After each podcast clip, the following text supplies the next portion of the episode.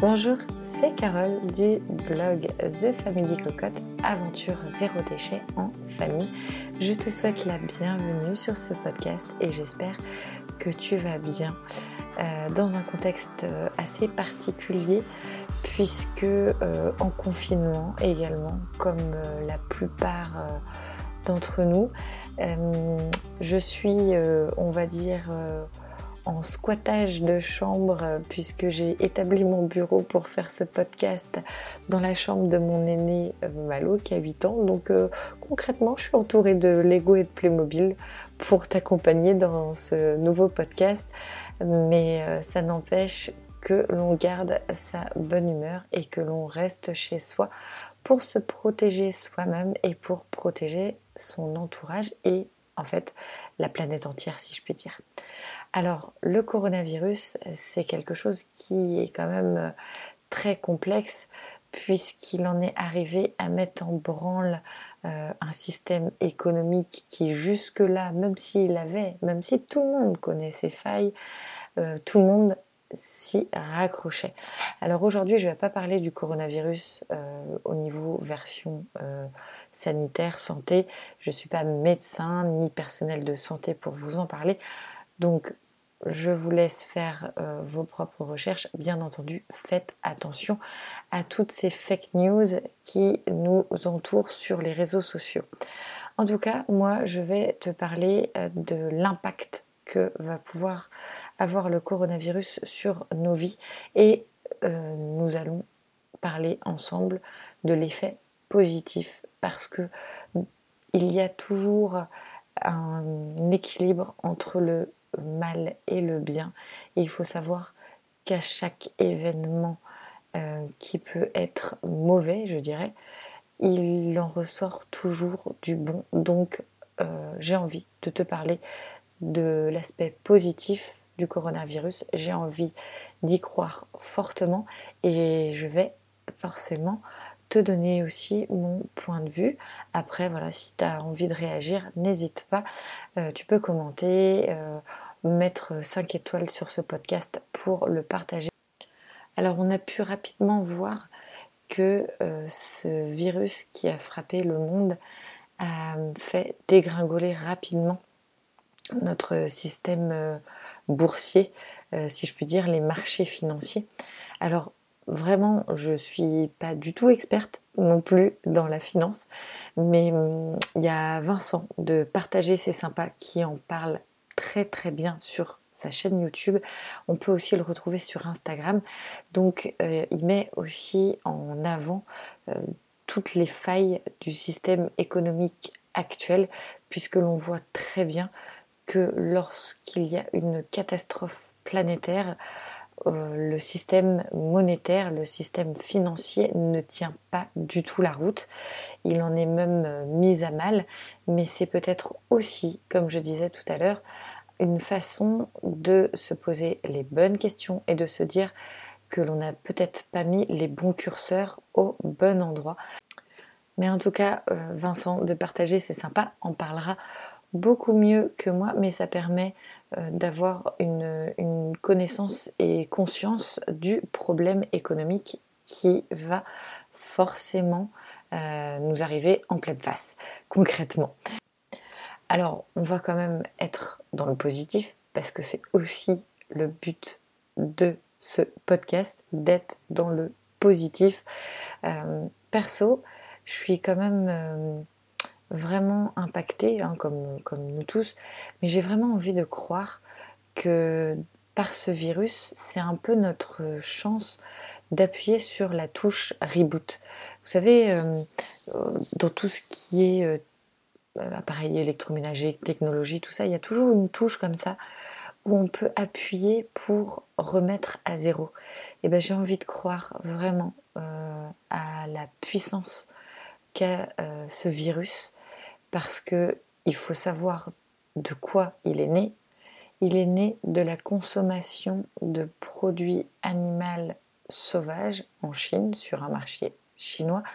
Donc la question aussi à se poser à la base, c'est a-t-on vraiment besoin, même si c'est inscrit au niveau culturel, a-t-on vraiment besoin d'aller faire de notre alimentation quelque chose qui est dangereux. Et on le vit au quotidien, même dans, une, dans un pays comme la France, on sait absolument que les conséquences d'une agriculture intensive comme elle est faite à l'heure actuelle va avoir une répercussion énorme sur l'environnement. Alors la question est de savoir est-ce que l'on peut faire différemment? Il a été prouvé que oui, on peut s'alimenter à l'heure actuelle différemment. Il faut savoir que euh, le fait de manger des animaux, euh, c'est une obligation, si je puis dire, de survie euh, qui a été mise en place par l'homme il y a des milliers d'années, notamment sur des régions où la cueillette n'était pas possible. Les hommes, par exemple les, les Inuits, mangeaient des phoques ou autres, autres animaux, mais il en allait de leur survie. Aujourd'hui, je ne suis pas sûre que pour notre survie, il faille euh, manger du bœuf, par exemple. C'est vraiment plutôt quelque chose qui est inscrit culturellement parlant, mais on peut vraiment faire différemment. Alors, revenons à notre touche reboot. Est-ce que finalement, euh, ce dont à quoi on est confronté aujourd'hui est pas une question de confort. Est-ce que c'est pas pour un confort alimentaire de se dire que l'on consomme euh, des espèces d'animaux parce que culturellement parlant, ça a toujours été le cas? Est-ce que c'est pas un confort de vie de se dire que euh, quand on va faire ses courses, on pense à soi sans penser à la communauté qui est bah, qui vit autour de nous, hein, parce que ça peut être ça peut être bah, nos enfants, ça peut être euh, nos parents, nos grands-parents, euh, euh, toutes, les personnes en fait qui nous entourent. Il faut peut-être être, arrêter un peu d'être d'être égoïste. Et est-ce que là, moi je vois au niveau du coronavirus, le fait d'avoir les magasins fermés, euh, il y a plein de monde, je le vois sur les réseaux, ah, ben, on peut commander euh, sur tel site euh, pour recevoir par exemple des choses pour faire des travaux, des livres, ou tout, un tas de, tout un tas de trucs qui n'est pas forcément nécessaire. Mais la question est de savoir qui c'est qui travaille et qui c'est qui va se mettre en danger parce que les conditions sanitaires sont pas euh, mises euh, sont pas assez euh, comment dire, sont pas assez élevées, donc les conditions sanitaires ne sont pas là, et eh bien pour que, pour que le colis arrive dans la boîte aux lettres, il faut quand même qu'il y ait du monde à bosser. Et ça, toujours dans l'optique de notre confort. Alors, c'est vrai que j'ai un gros avantage, j'habite dans une maison à la campagne, on a un jardin, donc oui, je suis consciente du confort que j'ai. Je suis euh, française, habitant euh, euh, donc à la campagne, donc j'ai un jardin, je peux y aller tous les jours, mes enfants peuvent sortir, mais à côté de ça, j'ai un devoir civique de rester chez moi. Donc même si j'ai un confort de par ma situation géographique, ça, ça ne m'enlève pas mon droit civique. Donc j'espère vraiment que ce virus apportera aussi une, vision différente et qu'il en sortira vraiment quelque chose de bon. Parce que j'ai pas du tout envie d'être alarmiste mais concrètement le coronavirus c'est la partie euh, de l'iceberg si je puis dire que l'on voit. Un peu à l'image des déchets que l'on voit euh, il faut savoir que les 90% de catastrophes se trouvent euh, sous cette euh, possibilité de voir cette, cette pointe d'iceberg. C'est qu'en fait, concrètement, à force de me documenter au niveau de l'environnement, il faut savoir que le coronavirus, c'est une catastrophe sanitaire d'envergure mondiale, une crise majeure au début euh, sanitaire, mais qui va avoir des répercussions énormes sur un système euh, économique qui n'est pas du tout euh, qui n'est pas du tout fait pour être mis à mal, en tout cas par, par, un, par des problématiques de, de, ce type. Mais sur en tout cas la partie de l'iceberg que l'on ne voit pas. On va retrouver le dérèglement climatique, la crise majeure de l'immigration, puisqu'on sait très bien que euh, l'immigration que l'on connaît à l'heure actuelle est une immigration euh, plus liée aux problématiques de territoire, de guerre. Euh, le problème d'une immigration dû au dérèglement climatique et aux conditions de vie quand on n'a plus d'eau, quand on n'a plus à manger et que les conditions climatiques sont euh, invivables. Euh, concrètement, on est dans des cas de figure qui va générer d'énormes, d'énormes flux migratoires et sans parler des catastrophes climatiques comme les tempêtes, les cyclones, les tsunamis.